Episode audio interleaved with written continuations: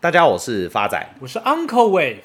发仔，你今天真的太缺德了，我一定要请听众朋友评评理。跟你约个录音，没看到你的人，传个讯息跟你说我到了，你在哪？你却叫我向后看有没有看到你的人。所以 Uncle，你有看到我吗？什么狗屁你都没看到，那就对啦，那就代表我还没出门啊。发仔，没关系啦，我第一次看到有人迟到还这么理直气壮。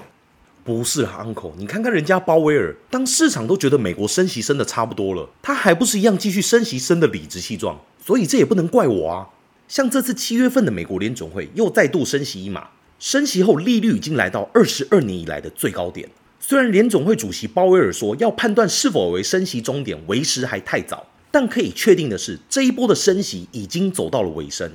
这次的升息是从去年三月启动这波升息循环的第十一次升息，利率从二零二二年的三月份接近零利率的水平，一路升到现在的五点五个 percent。现在外界只关心这波的升息是否已经到了尾声。对于这点，联总会的口风可以说是非常的紧。鲍威尔在会后的记者会说，现在判断此次的升息是否会给这波的经济带来降温、压低通膨，还得根据美国经济未来几个月的表现决定。尤其是要特别关注通膨方面的进展。他同时也强调，联准会不会像先前预测今年开始衰退，而是预期未来的经济增速将会明显的放缓。鲍威尔过去一年多以来的态度可以说是十足的鹰派，绝对不会对升息是否已经到满足点而松口。这种态度其实也没错，因为以过去的经验来看，太快松懈、停止升息，甚至为了保护经济成长而转向降息，结果将会是前功尽弃，无法遏制通膨。即使美国在经济脚步放缓、陷入衰退几率提高时，联总会也从未放弃过升息。而美国经济的表现也很争气，特别是就业市场的表现特别强劲，这让联总会的升息更无后顾之忧。从去年开始，联总会的暴力升息下，通膨也逐渐下降。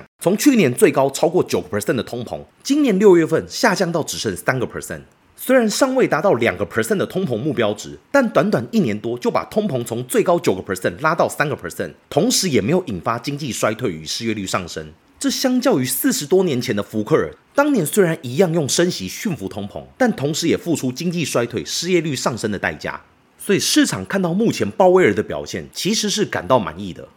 对于未来的利率走势，鲍威尔只强调坚定、耐心等待，因为通膨已经降到三个 percent，同时经济衰退的几率大幅降低。市场预期目前十一月份再升息一码，就可能让这波的升息画上句号。如果接下来七月份的通膨继续下降到两个 percent 左右，那这一次的升息就大概告一段落了。对于其他国家而言，美国升息接近尾声，绝对是一件好事，因为美国的货币政策往往牵动全球资金汇率的走向，影响着各国的货币政策。升息会让美元走强，许多国家就会因此承受汇率走跌、资金外流、股市下滑等压力。如果美国升息真的告一段落，大部分的国家都应该会有松一口气的感觉，这绝对会是非美市场的利多。尤其是近期大家都在封 AI 概念股、封超导体概念股，但却忽略既有的题材所带来的商机。就跟美国这次即将要停止升息，大家才开始留意到其他市场。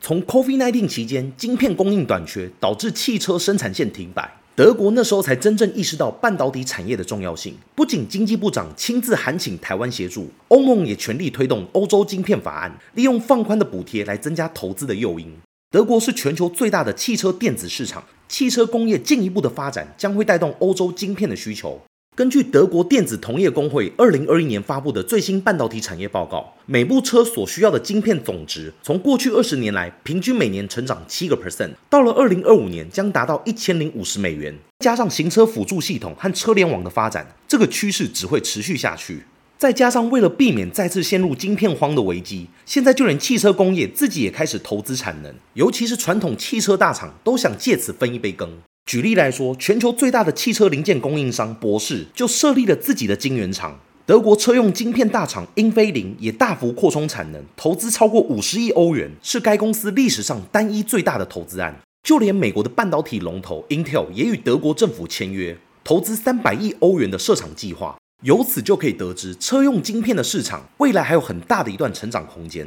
然而，台湾的半导体产业在车用领域所占的比例，一直都落后于手机以及个人电脑之后，远远比不上国外的大厂。以近年而言，全球车用半导体的总产值是超过三百八十亿美元以上。车用半导体大厂如英飞凌、恩智浦、瑞萨、德州仪器等，就占了将近四成的供给。因此，回过头来看台湾的优势，台湾在 IC 产业拥有最大的产能，同时又有最快速的增产能力，在应对未来车用晶片的需求，等于手握最有力的解方。虽然目前在全球供给比例偏低，但这也同时代表着未来有很大的成长机会。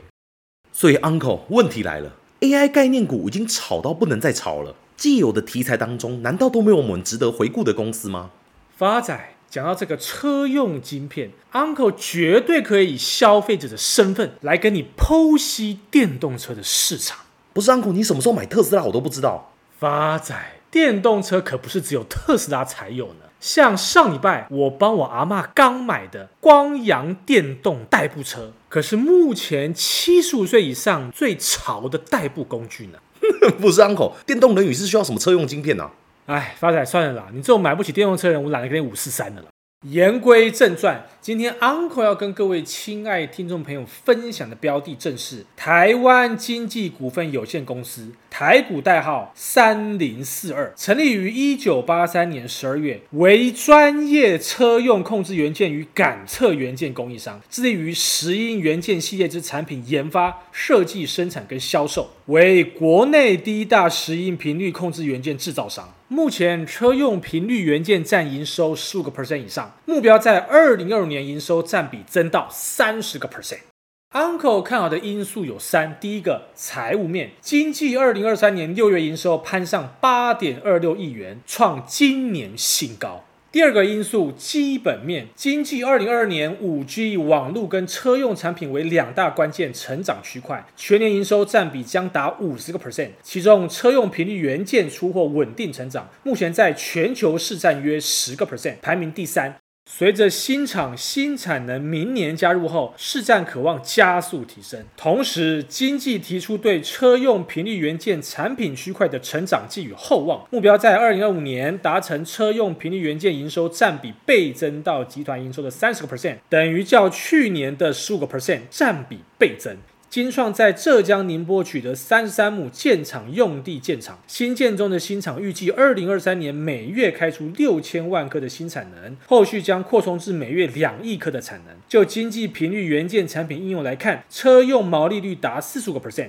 经济透过广达、伟创等 EMS 厂打入美系电动车供应链，也进入红海等积极发展电动车的科技厂。经济指出，全力拓展车用产品销售，除打进美系电动车厂供应链，也获欧系 t i One 汽车电子厂纳入，成为供应链成员之一。目前经济车用元件出货量来看，已取得在全球车用频率元件市场十个 percent 的市场占率。经济在中国大陆浙江宁波设立金创科技的目的，即为强攻汽车应用市场。经济指出，金创将在最短时间内完成全数认证，并取得 Vendor Code，看好电动车频率元件量将达一百到一百五十颗，较每台内燃机汽车使用八到十颗的需求量明显放大。值得一提的是，天风国际证券分析师郭明奇日前于推特发文表示，近期因为 AI 伺服器需求显著提升，带动光模组需求强劲增长，预期明年二零二四年用于 AI 伺服器的光模组自今年下半年开始显著增长，并预计明年出货量增长超过一百个 percent。郭明奇指出，AI 伺服器光模组需搭配高阶的插动式输出振荡器，单价较一般伺服器消费电子的振荡器高约十到二十倍，毛利率为五十到六十个 percent 以上。而经济为光模组振荡器主要供应商之一，将渴望显著受益于 AI 趋势。郭明奇也表示，经济将是 iPhone 十五、十六通讯规格升级与 NVIDIA AI 伺服器光模组需求大增的主要受益者。受益 iPhone 十五超宽屏规格升级，石英元件单价提升约十到十五个 percent，经济的供应比重则由四十五个 percent 到五十个 percent，成长至约六十到七十个 percent。iPhone 十六升级至 WiFi 七，亦有利于石英元件规格升级，估计单价提升约十到二十个 percent，有利于主要供应商经济营收跟利润。Uncle 看好的第三个因素是技术面，假如未来经济的股价有修正到八十五点七元，将会是非常甜蜜的买点。那么未来它的反弹目标价会落在一百零七点五，预期报酬将近还有二十五个 percent。最后是回复听众朋友的时间，第一位是我们的老妈子 Lisa 五一六的留言，感谢 Uncle 跟发仔分享投资的五大经验，特别笔记下来你们的重点，喜欢你们的节目，准备的梗都很有趣，还有及时的新闻穿插，持续关注你们，祝福你们节目长红，健康快乐。Uncle 在此感谢老妈子 Lisa 五一六，谢谢你一路以来的支持跟鼓励。Uncle 在此承诺，只要一口气尚存，我跟发仔在你们未来的投资道路上，一定会一直陪在你们身边。我们感谢 Uncle 感人肺腑的废话。下一位也是我们老朋友 Mary is she 的留言。上半年沉溺追剧的我，绩效竟然发现是正报酬，祝大家赚钱发发发。Uncle 在此先感谢 Mary She 的留言。Uncle 在此重申，投资不是短跑，而是一场马拉松，比的是看谁有耐心，一路坚持到最后。Uncle 在此做一个总结：美国联准会的升息已经到了最后一里路了，未来将会有更多的投资机会浮现。而我们投资人要做的，并不是要追逐现在市场的热门题材，而是要找到一家好的公司，守株待兔，并等待机会来临即可。谢谢大家，我是 Uncle Wave，我是发仔，我们下次见。